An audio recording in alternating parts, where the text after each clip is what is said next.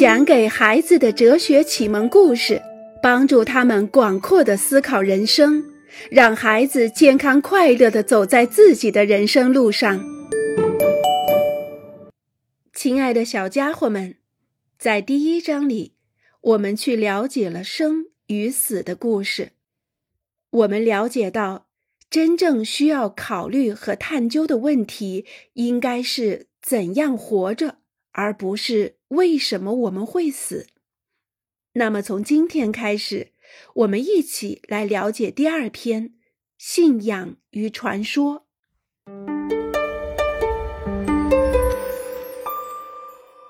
河马从不追问宇宙万物是怎样开始的，为什么有生命存在，为什么太阳闪闪发光，为什么夜晚天色暗黑。唯有人类总是在不断的询问：我们从哪里来？这个世界是怎样被创造出来的？好吧，那我们就从信仰与传说开始。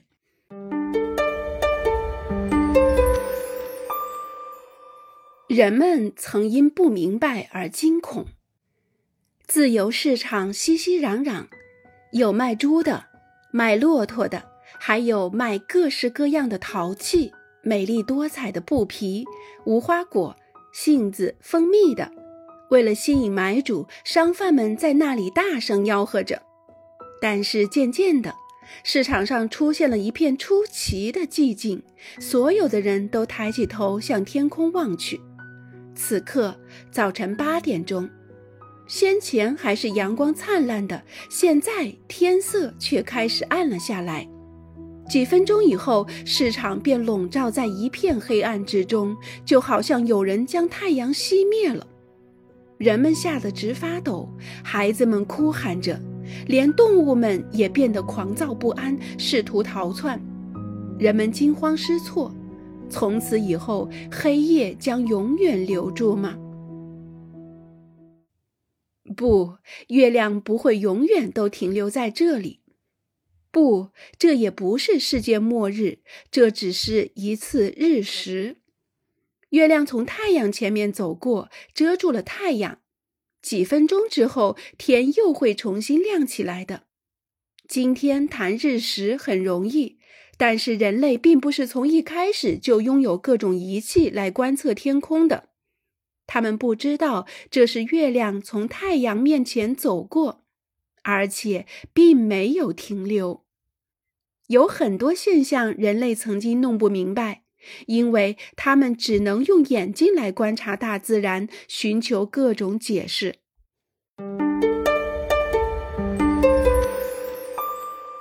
各种各样的解释。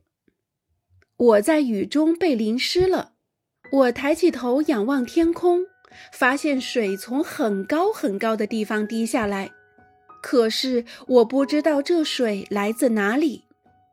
我在一棵树下，水从我的头上倒下来，我湿透了。抬起头向上看，我看到我的一个小伙伴斜靠在高高的树上，笑得直不起腰来。我明白了，是他把一桶水倒在我的头上。下雨，我被淋湿了，就如同我的小伙伴搞的恶作剧。所以，当下雨的时候，我的头上淋了雨。一定是有人往下倒水，但是我抬起头朝天上看过去，却没有看见任何人。那么，一定有一个我们看不见的人在干这样的事儿。这是一个强大无比的人，他可以几小时几小时的浇灌整个大地。他是一个魔术师，一个具有非凡能力的超人。他是一个神，这个神我们称之为雨神。人类把自身不懂的事物和他已经掌握的事物进行对照：不懂的从天上掉下来的水，已知的从桶里倒下来的水。按照这样的方法，他们将发生在大自然中和人类周围的一切都一一比较。这种方法可以解释许多东西。解释为什么会下雨，太阳为什么在晚上会消失，为什么有白天和黑夜，为什么刮风，手持一支蜡烛，我走进一个漆黑的房间。这个房间立刻就被照亮了。我拿着蜡烛走出来，房间又重新陷入黑暗之中。太阳在天空中高高升起，照亮了大地。太阳落山，消失在地平线上，大地又变成了一片漆黑。所以，一定有一个人在天空中搬动着太阳。每天晚上，他把太阳搬走；第二天早上，他又将太阳搬回来。这就是太阳神。我使劲地吹拂树叶，树叶便飞起来了。这是从我嘴里吹出来的气，使树叶飞动。刮风的时候，树木摇曳，树叶旋舞；风暴来临的时候，大海翻腾，波涛汹涌。所以，这肯定是有一个比我的嘴大千百倍的人在使劲的吹气，他就是风神。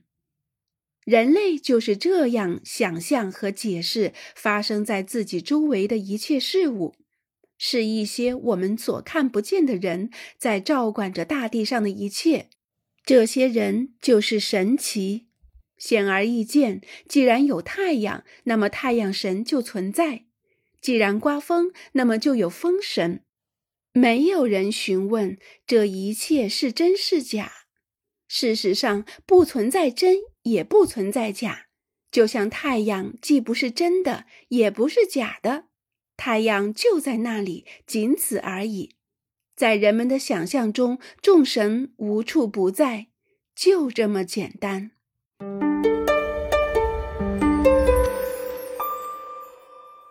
一些解说，一些故事，一些神话。母山羊撒完尿后，就在尿中打滚儿，等到地上的土与尿混合成泥，并粘满它的背的时候，它就开始背对着树干蹭痒。雄兔翘起它的尾巴，对着雌兔展示它那白白的肚皮。两条公狗打得正热火朝天。突然，其中一条躺倒在地，四脚朝天。动物们都能够相互明白，它们之间也在进行着交流。母山羊在通知其他动物：“这是我的领土，因为到处都散发着我的小便的气味，你们进来得不到任何好处。”雄兔在呼唤着雌兔：“快来呀！”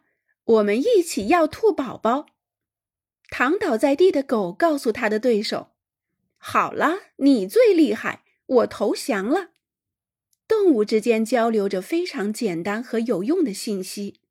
这种交流不是为了谈他们的生活、他们的未来、他们的计划、他们的想法，而是有一点像人类之间相互说着简单的话：“把盐递给我，去洗手。”站直了，我饿，去去去。多亏有了语言，人类可以分享思想，解释我们身处的宇宙世界。他们互相叙述着关于众神的故事。神将水和泥土合在一起，然后捏成了泥人儿，再对着他们的鼻孔使劲一吹，这些泥人儿就变活了。在人们的想象中，诸多神邸住在高高的天上，或者住在一座远远的山上；也有的神隐藏在海底深处，或者在地下。他们饮长生不老酒，纵情玩乐；他们互相争吵，互相残杀；他们撒谎、嫉妒、发怒；他们也结婚和生孩子。他们像我们人类一样，有优点也有缺点，还有些神甚至非常恶毒。有人说有十几个神，甚至更多；有人说只有三个或者四个，还有的人说只有一个神独自的统治着一切。人们用这些故事解释世界和人类是怎样创造出来的。所有这些讲述神奇生活的故事，就是我们所说的神话。每一组人群都有关于他们自己的传说和神话。这些神话传说是我们称之为文化的一个极其重要的组成部分。所有的人群对于生和死都有他们自己的想法，他们讲自己的语言，拥有自己的习惯以及其他重要的方面。所有的这一切就构成了他们的文化。人类是唯一拥有文化的生物。